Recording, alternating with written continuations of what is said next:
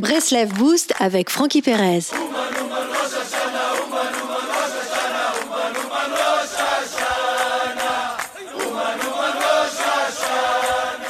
Dans son ouvrage L'écouter à la chote, Rabbi Nathan, l'élève de Rabbi Nachman, rapporte l'interdit de la Torah d'essayer de prédire l'avenir. Tout ce qui relève du temps est par essence éphémère. Les secondes naissent aussi vite qu'elles meurent. Le temps est donc empreint de, mensonges.